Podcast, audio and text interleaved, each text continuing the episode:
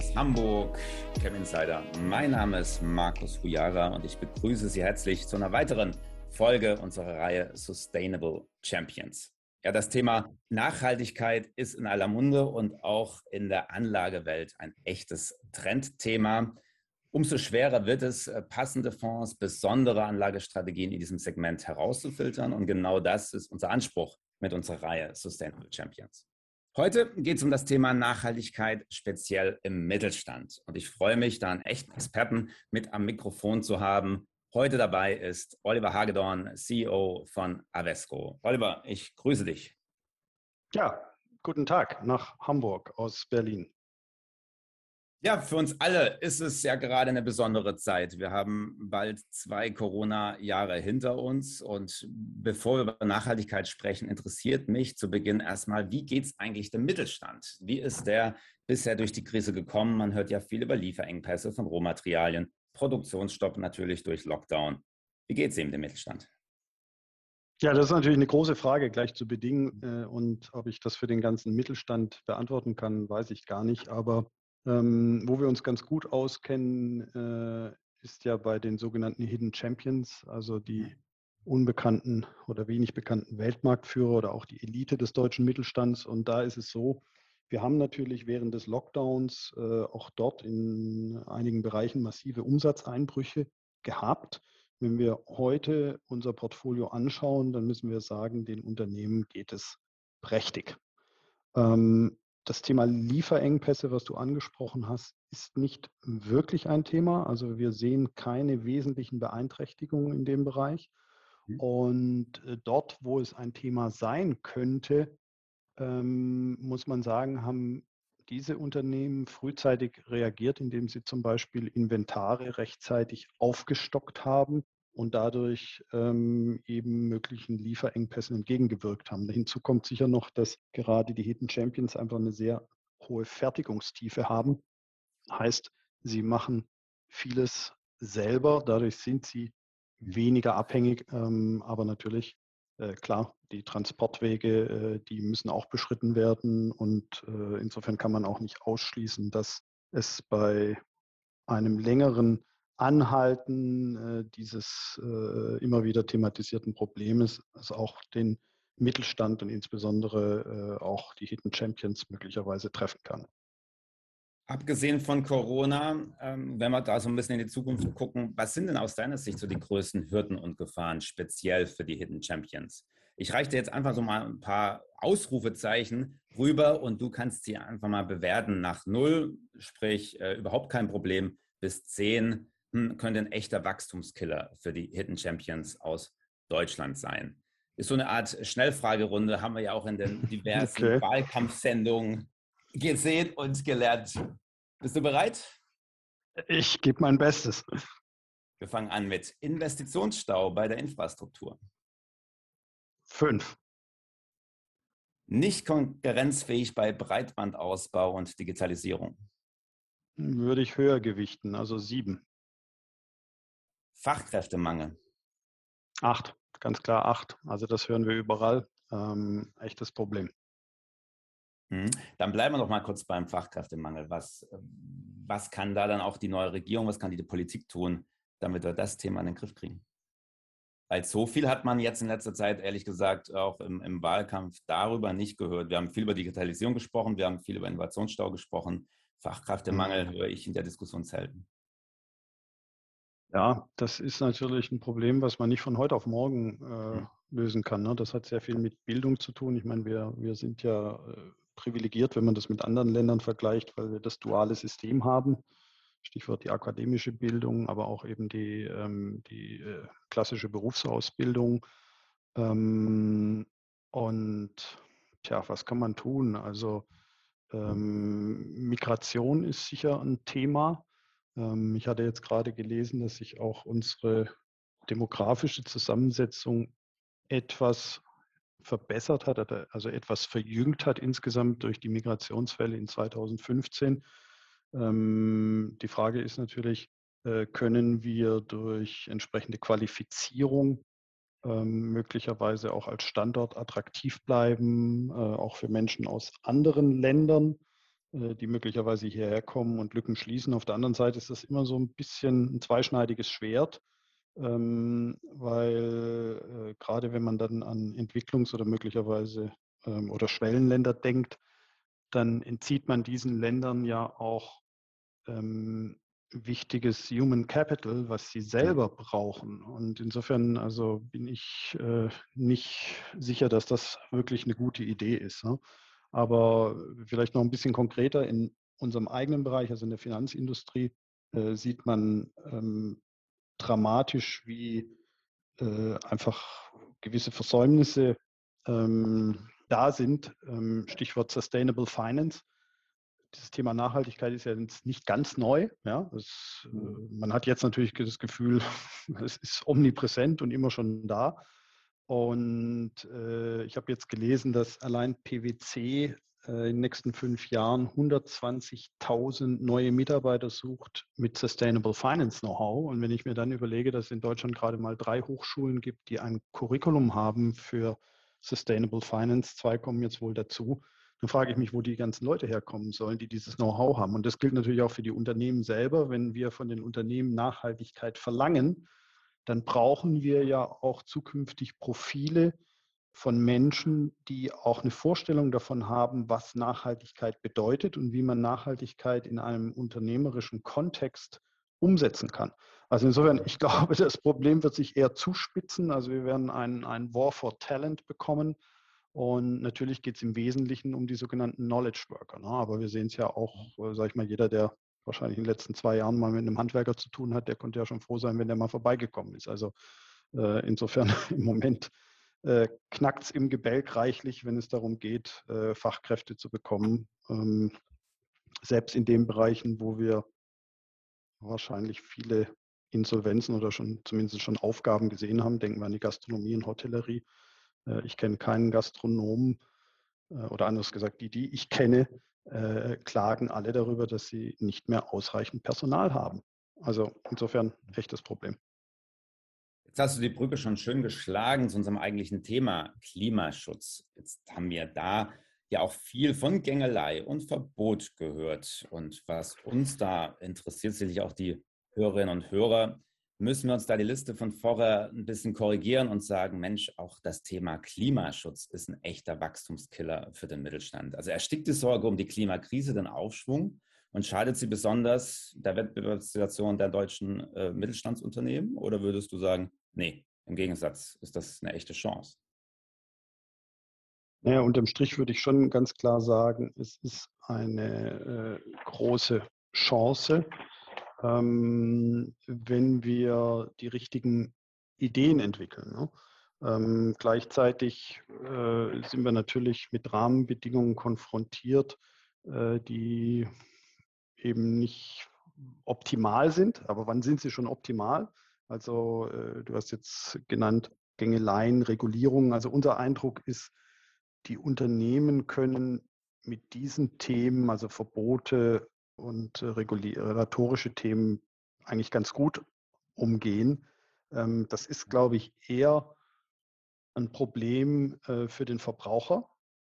Ähm, für die Unternehmen ist es möglicherweise sogar eine Chance, weil sie sich dadurch natürlich auch abgrenzen können gegenüber ihrer ausländischen Konkurrenz.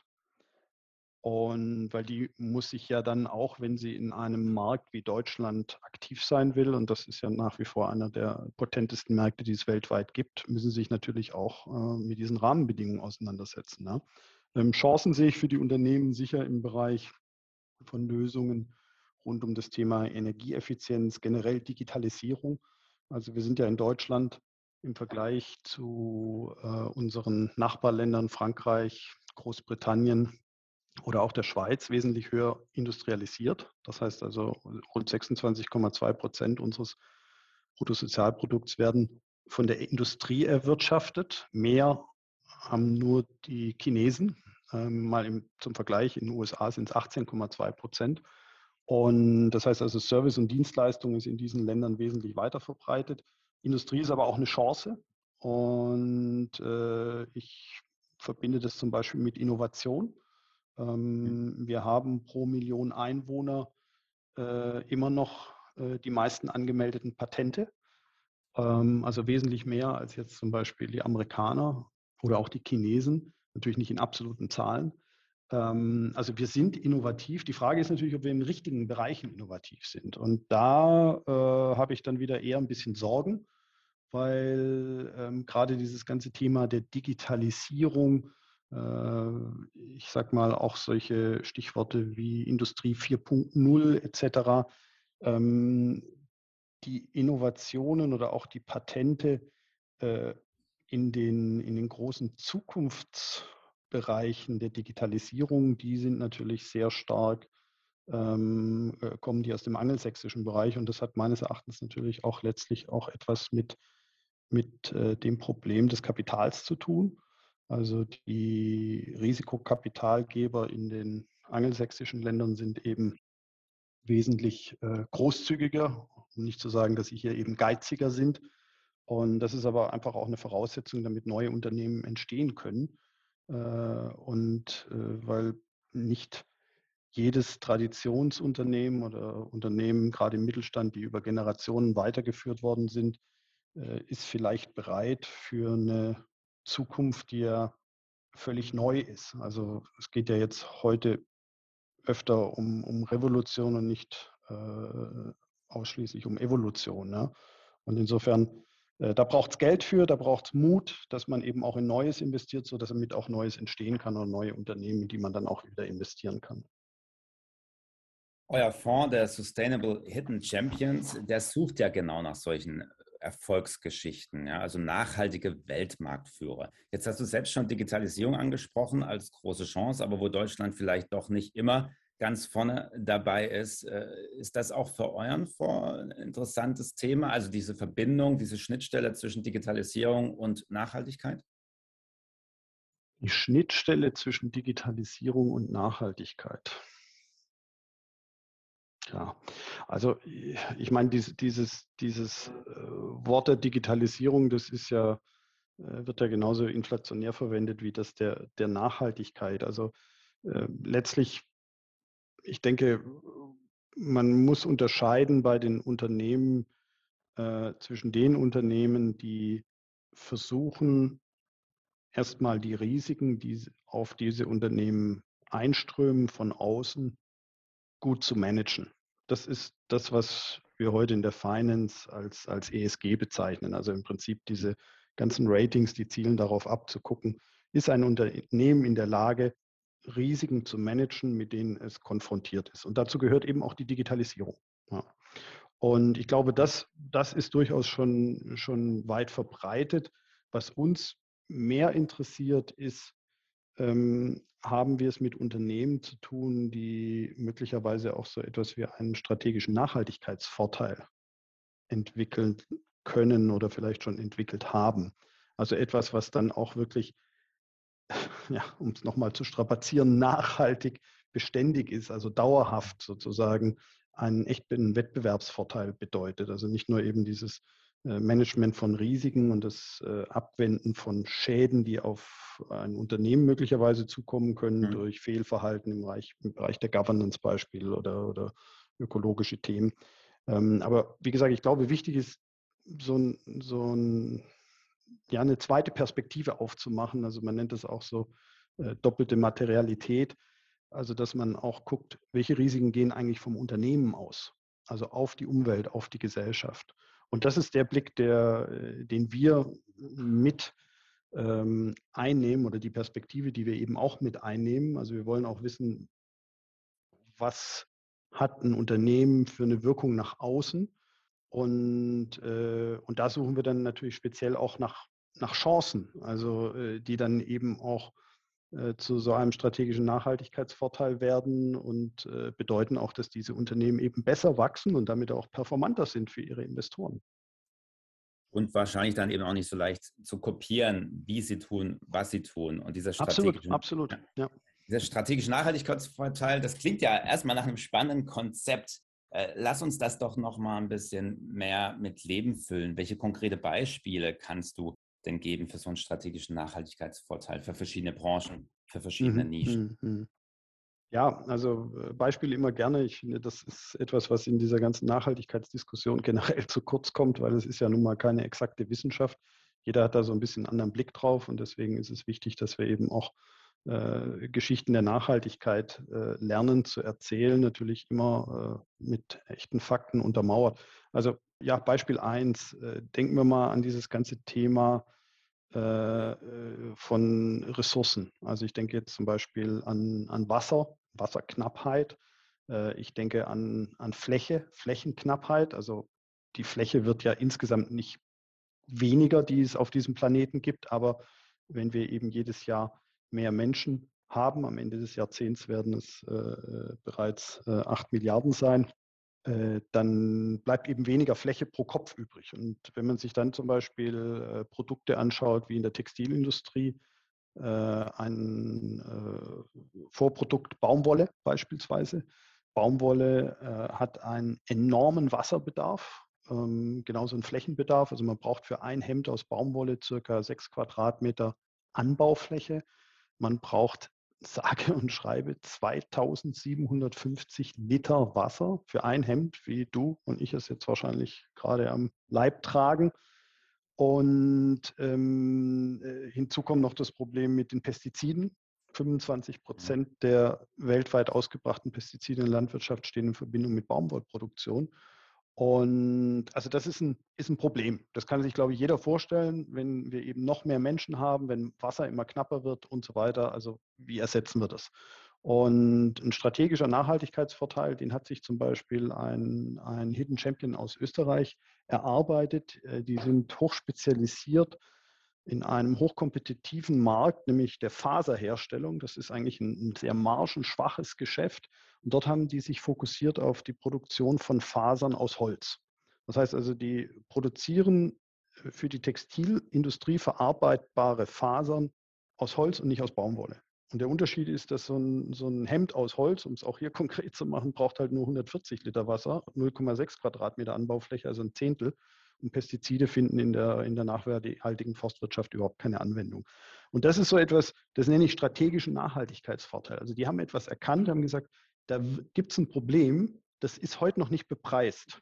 Also das Ergebnis von diesem Problem, was ich ja gerade beschrieben mhm. habe, ist, dass irgendwann die Baumwollpreise und damit die Produkte, die aus Baumwolle produziert werden, absurd teuer werden müssen, weil diese, diese ähm, externalisierten Kosten irgendwann mal muss da ein Preisschild dran gehängt werden. Also an die Fläche, an diesen exzessiven Wasserverbrauch, an die Pestizide, weil die, das sind gesellschaftliche Kosten, die bisher niemand bezahlen musste. So, äh, beziehungsweise ist nicht ganz richtig. Also bezahlen müssen dies in den äh, Ländern, wo es stattfindet. Ja? Ähm, und das führt eben auch äh, zu dieser großen äh, Diskrepanz zwischen äh, wohlhabenden Ländern und armen Ländern. Ne? Aber das ist ein anderes Thema. Aber das ist jetzt etwas, in dem Moment, wo so etwas eben sichtbar wird und, und bezahlt, äh, bezahlt, werden muss, dann hat so ein Unternehmen einen, einen riesigen Vorteil, der sich dann auch materialisiert.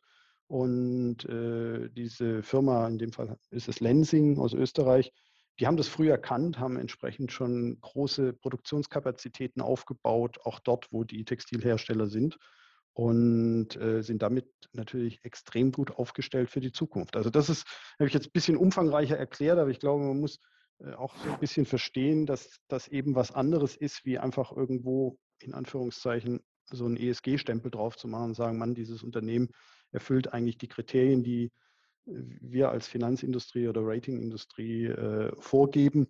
Oder ist es wirklich ein Unternehmen, die eine echte Idee haben für, für einen Game Changer? Also man hört ja auch manchmal dieses Wort in der Startup-Branche disruptiv. Ja? Ähm, äh, das würde ich mit so etwas verknüpfen.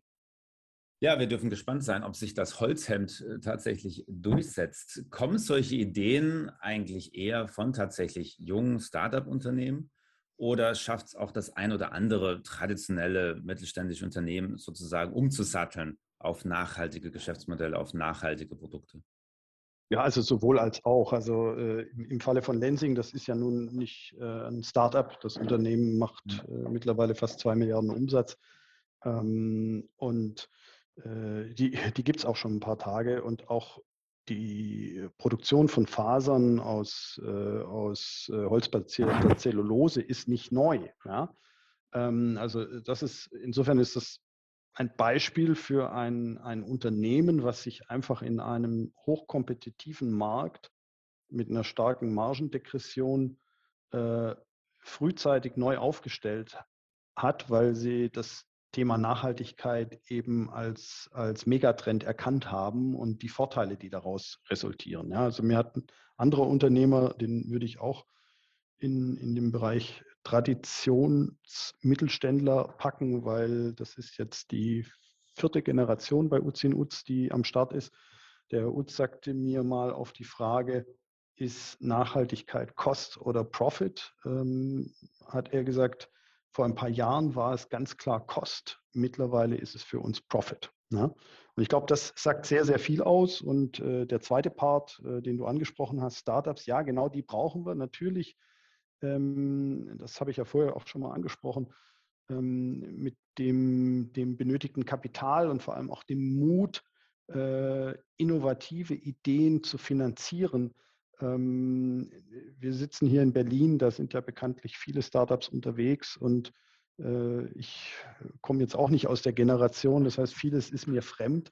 Und man muss ja, glaube ich, einfach auch akzeptieren, dass sich Dinge verändert haben und dass es einfach jüngere Menschen gibt, die manche Sachen einfach besser verstehen und, und besser nutzen können. Also gerade das Thema äh, Digitalisierung, was du ja auch schon äh, gestresst hast, wie man so schön sagt, ähm, das können die definitiv besser. Und äh, deswegen passiert es auch, dass immer wieder neue Unternehmen entstehen, auch mit einer unglaublichen Geschwindigkeit eine Größe erreichen, äh, wo man aus dem Staunen gar nicht rauskommt. Also ich sage mal, selbst mal sowas wie Zalando, das ist ja jetzt nun nicht gerade Raketenwissenschaft, aber vor ein paar Jahren, wer hätte gedacht, dass das ein, ein Multimilliardenkonzern wird, äh, der sich global anschickt, äh, die Großen der Branche zu attackieren oder selber schon ein großer ist. Also insofern, ähm, ja, es gibt äh, Traditionsunternehmen, es gibt deutsche Mittelständler, die werden diesen Wandel gestalten oder wissen, ihn zu gestalten und werden davon profitieren. Es wird welche geben, die werden aus dem Spiel genommen. Und genauso ist es bei den Startups. Das heißt, in eurem Fonds finden sich auch beide, also die traditionellen Unternehmen, die umsatteln in den nachhaltigen Bereich und äh, disruptive Startups mit neuen Ideen. Ja, also das muss man, glaube ich, schon ein bisschen gerade rücken, ähm, Markus. Unser hm. Fonds ist ja äh, ein offener Investmentfonds, der in börsennotierte Gesellschaften investiert. Überwiegend äh, sind es Gesellschaften, die in Deutschland, Österreich und der Schweiz zu Hause sind. Warum? Weil hier ist sozusagen äh, der Nukleus äh, der, des Hidden Champions Universums, also rund 50 mhm. Prozent aller Hidden Champions, die man weltweit kennt oder die identifiziert worden sind, dort zu Hause. Und äh, das sind jetzt eher selten typische Startups. Aber ja, es gibt schon Beispiele. Also äh, ich fällt mir tatsächlich gerade was ein. Wir sind ja immer noch in der, in der äh, schwierigen Covid-Zeit. Ähm, das Unternehmen Vakotech beispielsweise. Ja, äh, das würde ich jetzt heute auch nicht mehr als Startup bezeichnen, weil wie gesagt auch börsennotiert, aber die haben 20 Jahre lang geforscht an der Universität und es war dann eine Ausgründung äh, und haben im Prinzip ähm, äh, Transport äh, Behältnisse entwickelt, mit denen man ohne Energiezufuhr bis zu fünf Tage exakt Tiefstemperaturen halten kann. Die, also etwas, was elementar ist, zum Beispiel für den Transport von diesen RNA-Impfstoffen. Ähm, ja. Und also, aber da sind 20 Jahre Entwicklungsarbeit vorgegangen. Also es ist kein Traditionsunternehmen, sondern es ist eine Ausgründung aus einer Universität, heute börsennotiert. Also ja, das gibt es, aber bitte nicht sich so vorstellen, dass unser Fonds jetzt äh, gefüllt ist mit äh, Berliner Startups. Ähm, äh, das ist nicht der Fall. Das ist eine tatsächlich wichtiges zu gerade rücken. Ja, ähm, ich komme nochmal zurück auf diesen strategischen Nachhaltigkeitsvorteil, äh, wenn es jetzt speziell mhm. auch um ähm, Mittelständler geht, Hidden Champions, die er ja versucht aufzuspüren. Was ist eigentlich so der Unterschied, wenn es jetzt um so diese Hidden Champions geht im nachhaltigen Bereich und klassische größere Blue Chip Investmentfonds im nachhaltigen Bereich? Oh, ja, da gibt es viele Unterschiede. Also ähm, der, der erste sichtbare Unterschied für den Investor oder den Portfolio Manager ist sicher, dass diese Blue Chips viel besser darin sind, über ihre Nachhaltigkeitsaktivitäten zu berichten als äh, die Mittelständler. Ähm, die haben einfach mehr Ressourcen dafür, ähm, können ja, hochwertigere Broschüren produzieren, sich Marketingabteilungen leisten, äh, die diese Dinge schön aufbereiten. Ähm, das klingt zugegebenermaßen jetzt ein bisschen spitz, ist sicher auch an vielen Stellen gerechtfertigt, aber soll auch nicht ähm, äh, heißen, dass es keine Blue Chips gibt, die sich sehr, sehr ernsthaft mit diesem Thema auseinandersetzen und äh, wirklich auch tolle Lösungen entwickeln, um diese Großkonzerne nachhaltig zu machen. Also äh, Stichwort äh, Berichterstattung ist sicher ein, ein, ein großer Unterschied. Ähm, der manifestiert sich dann auch beispielsweise bei den Ratings. Also es gibt ja diese sogenannten ESG-Ratings, ähm, gibt es ja, ein halbes Dutzend weltweit großer Agenturen und Dutzende von kleinen, ähm, ähnlich wie Credit Ratings, also versuchen die sozusagen die Nachhaltigkeit von Unternehmen äh, herauszuarbeiten. Und da siehst du schon ganz klar so ein, so ein Large Cap Bias. Also äh, wenn du also in einen Fonds investieren willst mit kleinen und mittleren Unternehmen, äh, dann gibt es eine ganz klare, wissenschaftlich evidente ähm, Tendenz, dass äh, diese kleinen und mittleren Unternehmen in ihrer Nachhaltigkeitsleistung schlechter bewertet werden als große. So. Heißt aber nicht im Umkehrschluss, dass sie wirklich schlechter sind. Hm. Also das, das sind zwei Aspekte. Ein dritter fällt mir noch ein, ähm, der auch dazu geführt hat, dass wir bei Avesco uns eben spezialisiert haben auf so ein zahlenmäßig sehr kleines, wenngleich auch potentes Universum, nämlich der Hidden Champions. Ähm, ich habe mir ja immer die Frage gestellt, wie kann man mit einem einzigen Rating oder einer einzigen Beurteilung einen Spartenkonzern, wie zum Beispiel eine Nestle oder eine Siemens oder von mir aus auch äh, ein großer Automobilhersteller, wie kann man das denn mit einem Rating erschlagen? Äh, die machen ja teilweise völlig unterschiedliche Dinge und die müssten auch unterschiedlich bewertet werden. Und äh, deswegen äh, glaube ich, äh, dass viele Ratings bei diesen Blue Chips, wenn es um Nachhaltigkeit geht, auch, ähm, auch hier einen gewissen Bias haben, dass man natürlich einfach das bewertet, wo das Unternehmen möglicherweise dominant ist, also die Industriesparte, äh, andere Dinge aber total ähm, untergehen. Und das ist natürlich bei Mittelständlern möglicherweise anders, insbesondere bei unseren Hidden Champions, da ist es definitiv anders, weil diese Unternehmen sind hochfokussiert und spezialisiert auf eine Nische. Ähm, das heißt, die machen rechts und links nichts anderes.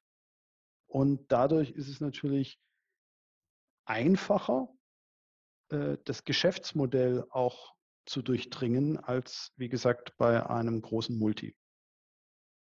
Interessant. Äh, kommen wir zum Ausblick rund um die nachhaltigen Hidden Champions. Du hast vorher schon gemeint, äh, wir entwickeln uns so ein bisschen, wenn es um Nachhaltigkeit geht, von Cost Richtung Profit. Dann könnte man ja durchaus vermuten, dass wir uns in Zukunft den Zusatz Sustainable auch bei eurem Fonds sparen können, wenn man sagt, Menschenrechten Vorteil gibt es eigentlich nur noch, wenn ich nachhaltig bin. Also kein Champion ohne Nachhaltigkeit?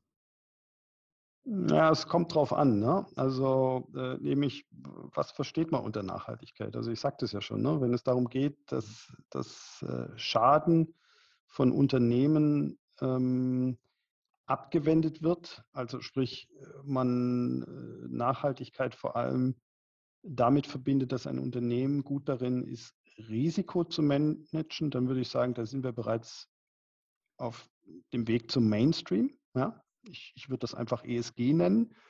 Und ja. du hast recht, äh, wenn etwas Mainstream wird, dann wird es schwer, sich dort zu differenzieren und Sichtbarkeit zu erlangen. Ähm, wenn es aber um einen echten strategischen Nachhaltigkeitsvorteil geht, äh, dann glaube ich, wird sich die Zahl, um in deinen Worten zu sprechen, echter Champions nur langsam verändern. Und äh, das ist genau das Segment, wo, wo, wo, wir eben zu Hause sind und äh, heute definitiv über einen Wettbewerbsvorteil verfügen, den wir uns hart erarbeitet haben über mehr als zehn Jahre. Äh, der wird nicht immer einen ewig Bestand haben, aber sicher länger als äh, eben in diesem breiten Markt des ESG.